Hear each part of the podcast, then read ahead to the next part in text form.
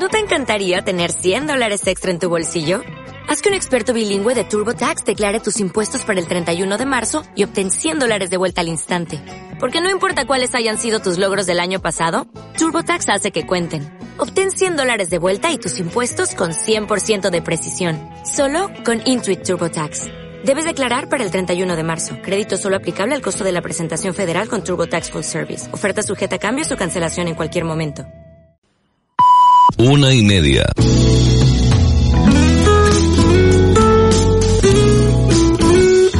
Radio Las Palmas FM. Radio Las Palmas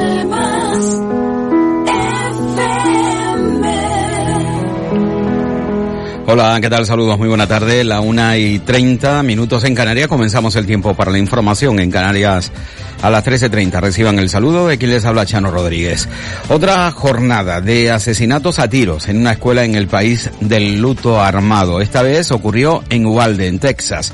Un joven blanco que cumplía 18 años entró armado con pistola y fusil en la escuela de primaria de Rob, vestido con chaleco antibalas. El joven empotró el coche en la valla de la escuela logró entrar y empezó a abrir fuego al personal y a los alumnos. El autor del tiroteo, de nombre Salvador Ramos, compró dos rifles de asalto el día que cumplió 18 años. Dejó 21 muertos, 19 niños de 7 y 8 años y dos profesoras antes de que perdiera la vida en un enfrentamiento con la policía. Previamente el asaltante había disparado a su abuela que fue trasladada en helicóptero a un hospital de San Antonio en estado muy grave. Al conocerse los hechos se produjo una sensación de vuelta al pasado. De inmediato se despertó el fantasma de la matanza de la escuela de Sandy Hook en Newton, en Connecticut, donde en diciembre, hará 10 años, hubo 28 muertos. De los 20 fueron niños, la mayoría también de 7 años. El presidente de los Estados Unidos, Joe Biden,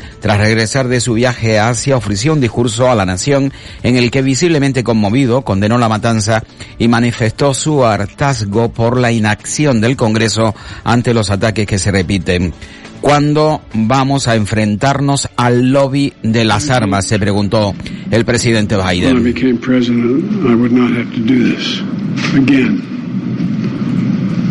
Another massacre.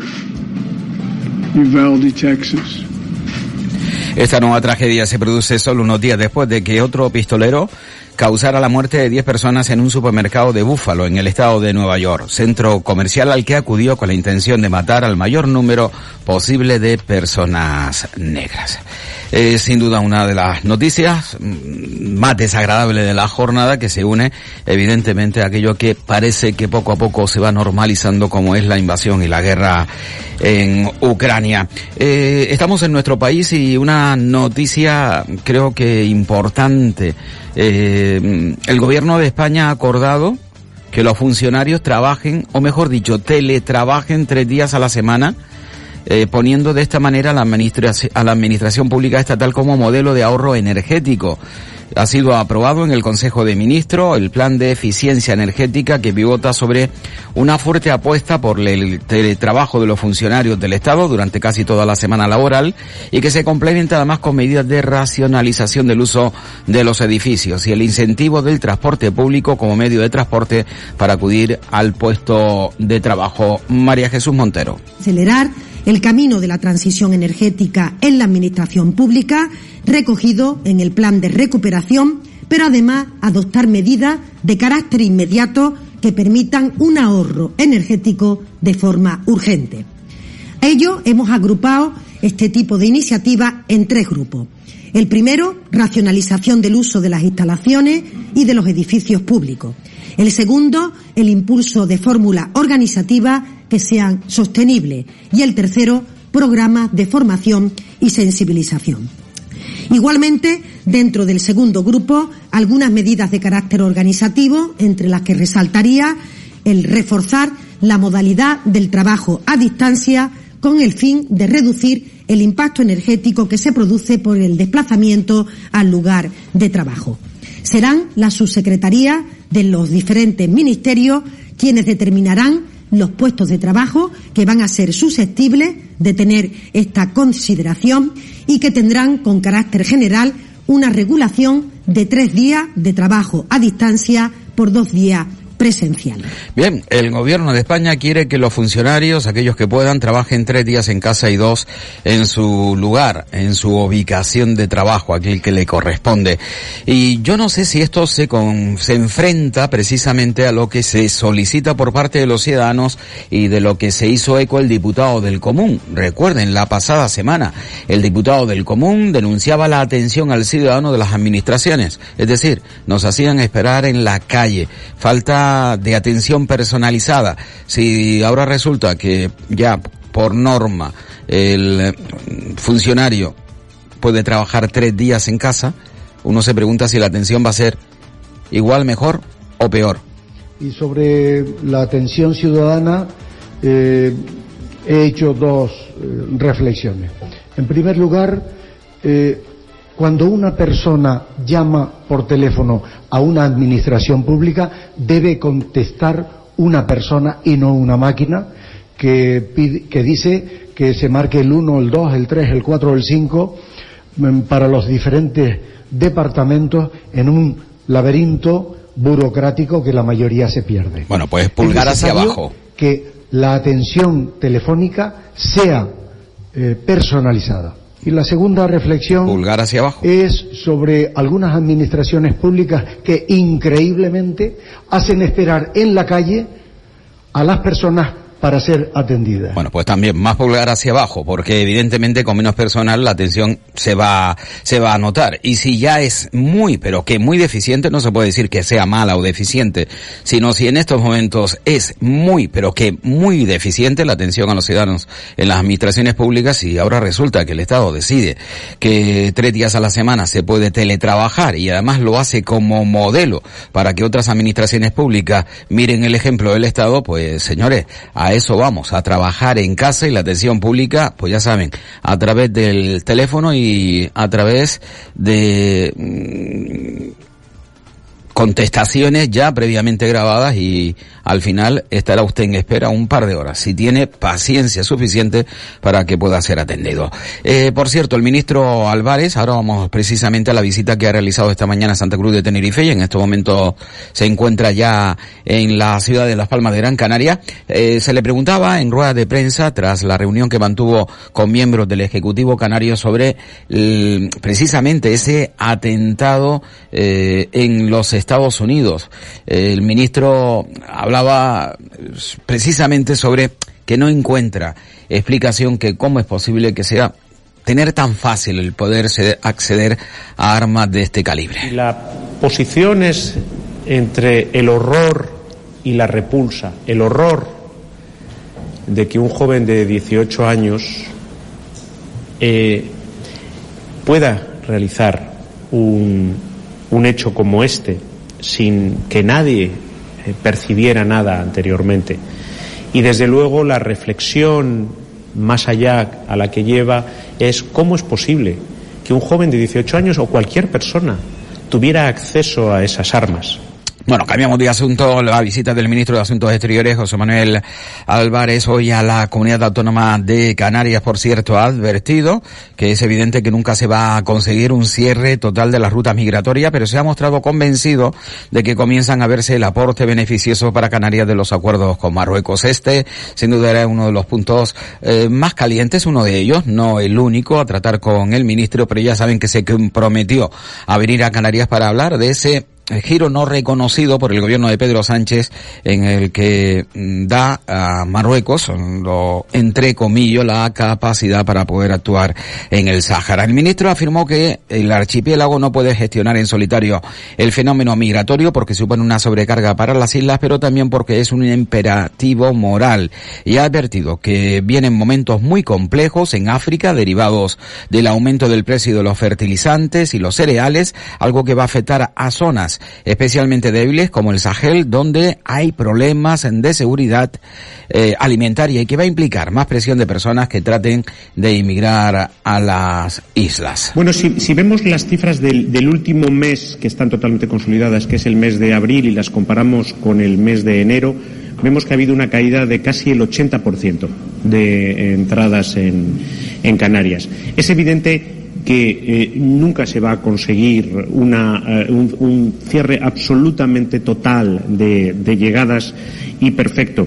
Pero lo que sí es cierto es que esta hoja de ruta que tenemos con Marruecos ha permitido que se reactive el grupo de trabajo en asuntos migratorios, que los ministros del Interior y los ministerios del Interior de ambos países hayan empezado ya a trabajar y desde luego los resultados se están empezando ya a ver, pero se van a ver mucho más en los próximos meses una vez que, digamos, eh, los primeros acuerdos se puedan desplegar y tener toda su potencialidad. Esto, aparte de que sea beneficioso eh, para Canarias por no tener que gestionar un fenómeno eh, bueno, pues que eh, sobrecarga evidentemente a las islas, es también un imperativo moral.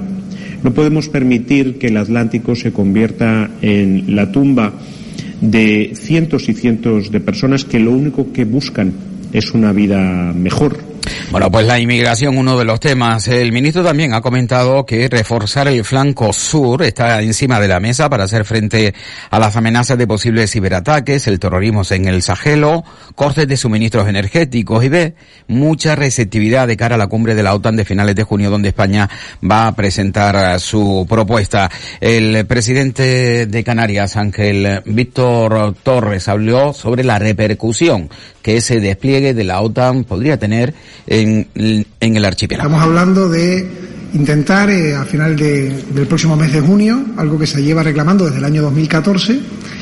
Ayer lo, trasladaba yo en el Pleno del Parlamento para que se active ese flanco sur, que lo que pretende es que eh, todo lo que signifique ese flanco sur, que va de África hacia Oriente Medio, esté más seguro de cualquier ataque de cualquier índole. ¿no?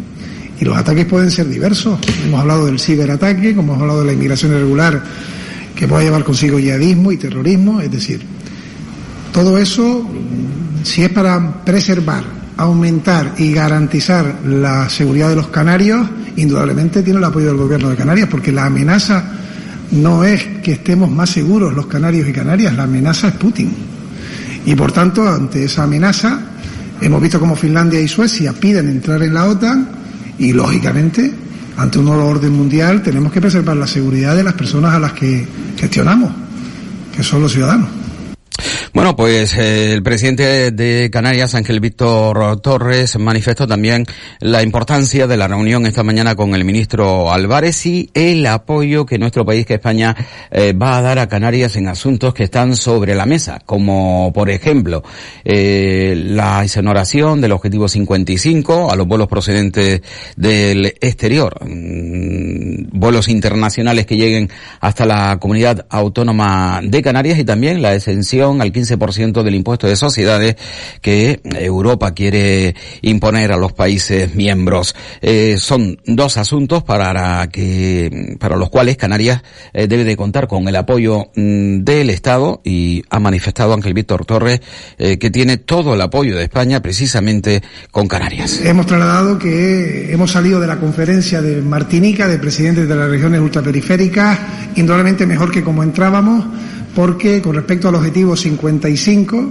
esa tasa por eh, la descarbonización, entrábamos con tres problemas, una exención Estado con las regiones ultraperiféricas hasta el año 23, lo hemos llevado hasta el año 2030, luego también que quedaran exentos los viajes entre las islas, las conexiones entre las islas, y eso está también confirmado y nos queda el tercer problema.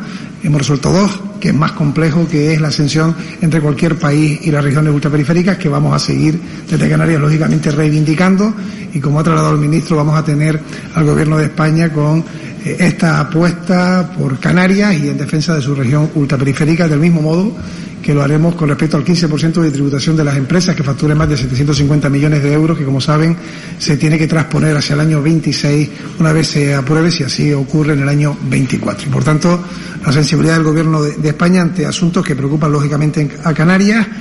Bueno, seguimos en Radio Las Palmas, estamos en Canarias a las 13.30. Otras noticias de la actualidad. El ministro del sector primario, Luis Planas, que ha propuesto a los ministros de Agricultura de la Unión Europea una posición común para defender ante la Organización Mundial del Comercio que se mantengan los subsidios fiscales al gasóleo pesquero en la reunión que va a tener lugar el próximo junio. Planas va a planteó a la postura española contraria a eliminar esas exenciones fiscales al gasóleo pesquero en el encuentro que va a tener lugar entre el 12 y el 15 de junio en Ginebra y que se prevé que incluya esta medida en sus conclusiones. La Federación de Asociaciones para la Defensa de la Sanidad Pública. Eh, pues hace público un informe, mm, se titula Los servicios sanitarios de las diferentes comunidades autónomas, que concluye que Canarias continúa como una de las que ofrece los peores servicios de nuestro país. El País Vasco, Navarra y Asturias son las comunidades autónomas con los mejores servicios sanitarios. En el otro extremo se sitúan Canarias, Cataluña, y Murcia. De acuerdo con el documento, la diferencia entre comunidades autónomas es claramente excesiva. Hasta 2021, las dos últimas eran las mismas en todos los informes, Canarias y Valencia. Pero durante el 2021 y 2022 se ha unido Murcia a estas dos comunidades autónomas, sale Valencia y entra Cataluña. Se sigue manteniendo, esta no fluctúa, la comunidad autónoma de Canarias, que en la media de los últimos años se sitúa a la cola como la peor comunidad autónoma en cuanto a servicios sanitarios. Eh, y la diferencia claramente marcada. De nuevo vemos al País Vasco, a Navarra, y recordarán ustedes que ayer cuando hablábamos precisamente de cuánto se invierte por comunidades autónomas para eh, aquellas personas dependientes, para la dependencia, hablábamos de que en Canarias aproximadamente se invertía 500 euros al, eh, al año por dependiente. 500 euros. Mientras que en el País Vasco se elevaba la cifra a 2.500. Cinco veces más. Eh, ahora, de esta manera se puede entender cómo, por ejemplo, aunque no sea exclusivamente sanitario, la atención que ofrece las comunidades autónomas, aunque no sea una medida sanitaria, sí es sociosanitaria, cómo existe diferencias entre unas comunidades autónomas y otras. Eh, ¿Es cuestión de dinero? Sí. ¿Cuestión de gestión? También. Eh, mucho también. 13 y 46 minutos de la tarde en la Comunidad Autónoma de Canarias. Por cierto, nuestras islas fue eh, una de las comunidades autónomas, las ocho islas, datos del Ministerio de Hacienda, que menos tardó en pagar a sus proveedores en marzo con una media de 14,58 días. La media nacional se encuentra en los 21,34. Y volvemos al Pleno del Parlamento de Canarias. Esta mañana el comisionado de Transparencia, Daniel Sardán, eh, y la mayoría de los partidos políticos con representación han criticado el silencio administrativo que reciben los ciudadanos cuando piden información a las instituciones, forma de actuar que aumentó en el año 2019.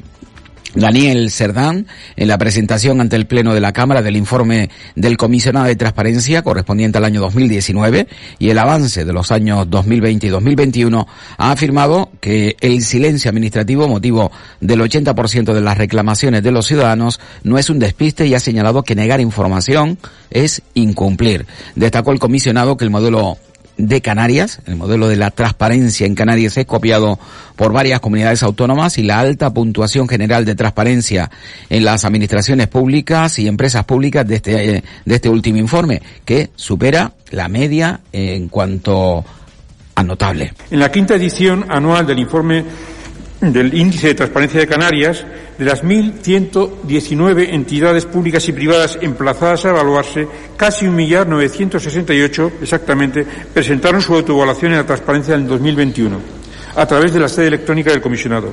Es decir, respondieron el 86% de los censados como sujetos obligados de la transparencia pública activa, frente a los 661 declarantes del año anterior que representaban más o menos tres cuartas partes del censo. Bueno, continuamos en Canarias a las 13.30. Vamos con el tema de las mascarillas, sí, el caso de las mascarillas. El consejero de Sanidad, de Blas Trujillo, ha insistido en el Pleno ayer en la tarde que el Ejecutivo evidentemente va a recuperar en dinero o en especie lo pagado por unas mascarillas por las que abonó 4 millones de euros pero que nunca llegaron.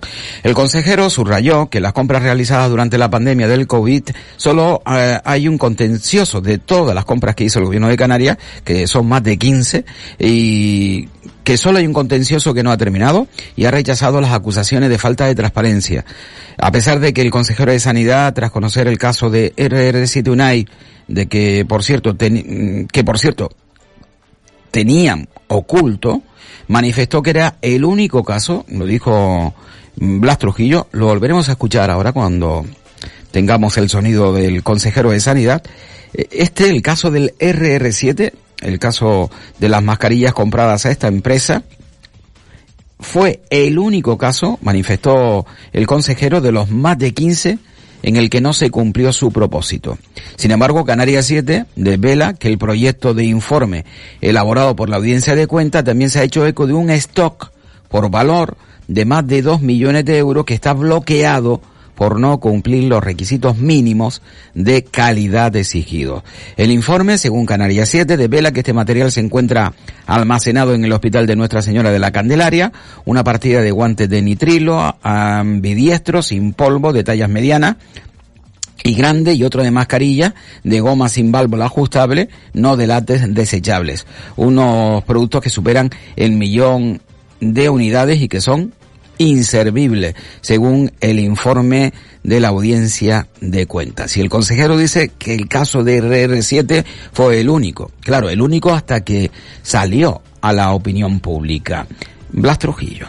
Ha calificado de fracaso las contrataciones que ha hecho el gobierno de Canarias en esta materia, en esta materia, que son muchas, muchos contratos y muchos millones, y solo tenemos un contencioso, que lo tenemos, no ha terminado, usted lo da por finiquitado en absoluto, yo le voy a contradecir con la mayor.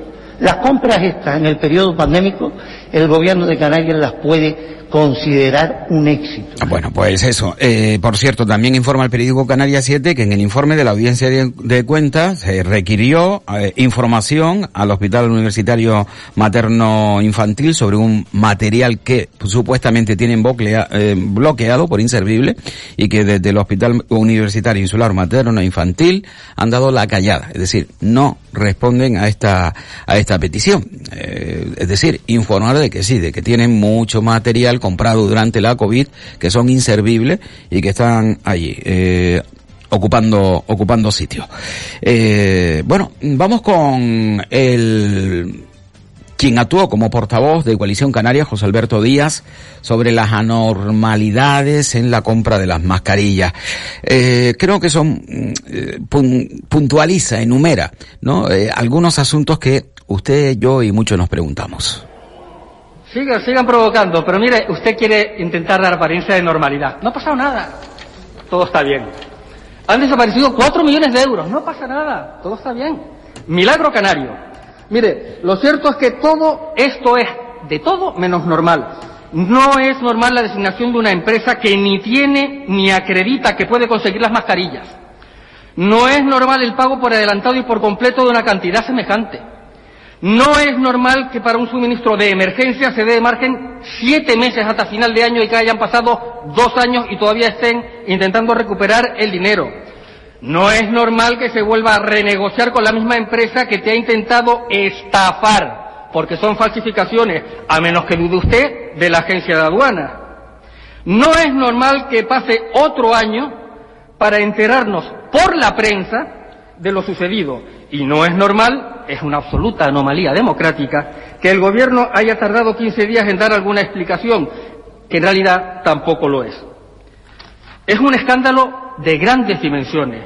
La emergencia, siendo cierta, ni es ni puede ser excusa para el descontrol, para el despilfarro y mucho menos para un pelotazo de cuatro millones de euros. Bueno, estas son intervenciones en las que sin duda alguna se debe de aplaudir. Son de las pocas interesantes y buenas ¿eh? en el Parlamento de Canarias. Posiblemente a los portavoces políticos le falten eh, algo de agilidad mental. Eh, le falta eh, el saber moverse, ¿no? Por este tipo de discusiones habladas. cuando hay comparecencia del gobierno y control al gobierno, las preguntas se hacen con antelación y el presidente del gobierno y el vicepresidente del gobierno y el consejero, eh, mm, quien sea, el que corresponda, viene ya con la pregunta realizada y por lo tanto con la respuesta hecha. Esto quieran ustedes, eh, en el parlamentarismo creo que se está metiendo chuleta. Y creo que el, el parlamentarismo es precisamente otra cosa. Eh, no hablar ya con todos los datos eh, fijados por el asesor o por aquel que te acompaña, que te dice presidente. No, creo que las personas tienen que, que demostrar precisamente lo que vale.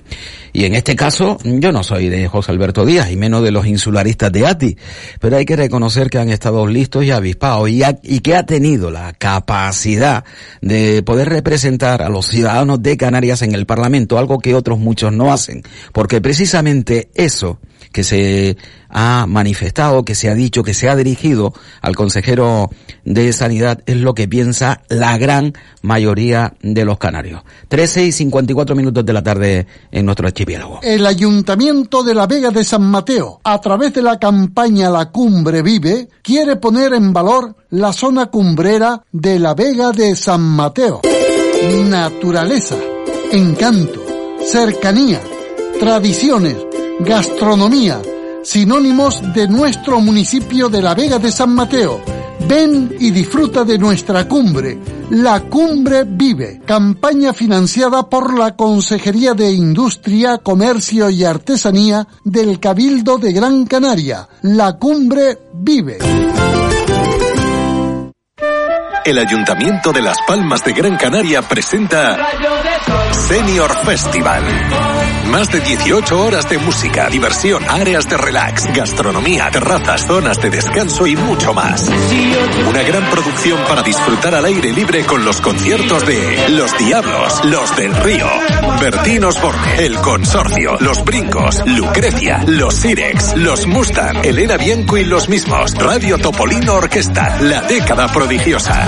Ahora te toca a ti, Senior Festival, 23 y 24 de julio, Plaza de la Música. Entradas en el corte inglés y seniorfestival.es. Da un paso hacia tu futuro y fórmate en FEMEPA de manera gratuita en las áreas de instalaciones eléctricas, fontanería, instalaciones frigoríficas y de climatización, entre otras. Dirigidas prioritariamente trabajadores, trabajadoras del sector metal o construcción, con plazas también para personas en desempleo. Toda la información en www.femepa.org o llamando al 928 474 089. Formación subvencionada por el Servicio Canario de Empleo y el Servicio Público de Empleo Estatal. Continuamos y volvemos hasta el Pleno del Parlamento de Canarias porque nuestro gobierno ve justa y necesaria la repetición del sondeo para el realojo de las 888 viviendas de Ojo de Garza que están afectadas por la ampliación del aeropuerto de Gran Canaria. El consejero José Antonio Balbuena, consejero de Planificación Territorial del Gobierno de Canarias también, le dio tiempo en su comparecencia de cuestionar la necesidad de una tercera pista en el aeropuerto de Gran Canaria. Señaló que en el año 2001 era urgente y que, bueno, ahora no se sabe. Aparte del problema importante que tenemos focalizado en 4.000 personas, eh, tiene que también llevarnos a una reflexión sobre eh, lo que usted ha dicho. Se amanecen al día siguiente con un plan director en el año 2001, donde hay una afección porque es necesaria, urgente, una tercera pista que después de 21 años no se ha hecho. Por lo tanto, sabemos que cualquier infraestructura en Canarias que afecta al territorio tiene una importancia que no tiene en el territorio continental. Y vamos hasta la isla de La Palma. Concluye la moratoria que estableció la suspensión del pago de los créditos y préstamos concedidos a los afectados por la erupción. Ha finalizado con 3.354 solicitudes presentadas, de las cuales se han concedido 3.312, es decir, el 99%. Según el Banco de España, un total de 926 solicitudes recibidas, el 28% corresponden a préstamos con garantía hipotecaria y el resto a préstamos por importes. El saldo pendiente de amortización eh, de todos los préstamos asciende a 135 millones. Y el presidente del Cabildo, Mariano Hernández Zapata, señala que el plan de recuperación de la isla de La Palma debe pasar por la adquisición de territorios, por la creación de nuevos barrios sostenibles, la recuperación del cultivo, en especial del plátano, y por la apuesta en las renovables. Y pasa el plan que tenemos eh, hecho eh, para recuperar la isla por tres pilares en los que entendemos que esa colaboración podría ser eh, vital y necesaria. Pasa por la eh, adquisición de viviendas, adquisición de territorio y construcción de nuevos barrios que puedan ser ejemplos sostenibles para eh, Europa. Seguimos con más información. Cuatro de los siete casos de viruela del mono declarados hasta el momento por las islas afectan a hombres que participaron en el Gay Pride de Maspalomas, que reunió, como ustedes bien saben, a más de 80.000 personas. Ayer el Centro Nacional de Microbiología confirmó el segundo caso en Canarias. Se trata de un joven en Tenerife, cuya prueba se envió el pasado viernes. Cinco posibles casos se encuentran en estudio a falta de confirmación. Un juez en San Sebastián de la Gomera que ha ordenado la suspensión telar de actividad y el precinto de una granja ubicada en el Barranco de Santiago, en la capital de la isla, con 60 cerdos desnutridos y con riesgo para su vida. Esta explotación ganadera presuntamente carece de licencia, vierte además purines, orines y estiércol, sin ningún tipo de control en el cauce del barranco público, con riesgo para la calidad del agua superficial y también subterránea, de muy difícil reparación, señala el magistrado en un auto notificado en la mañana de hoy. Y hasta aquí llegamos con la información, punto y seguido. Ahora el deporte. Muy buena tarde.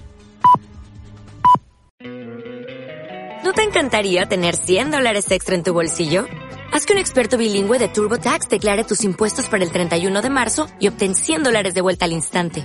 Porque no importa cuáles hayan sido tus logros del año pasado, TurboTax hace que cuenten. Obtén 100 dólares de vuelta y tus impuestos con 100% de precisión. Solo con Intuit TurboTax. Debes declarar para el 31 de marzo. Crédito solo aplicable al costo de la presentación federal con TurboTax Full Service. Oferta sujeta a cambios o cancelación en cualquier momento.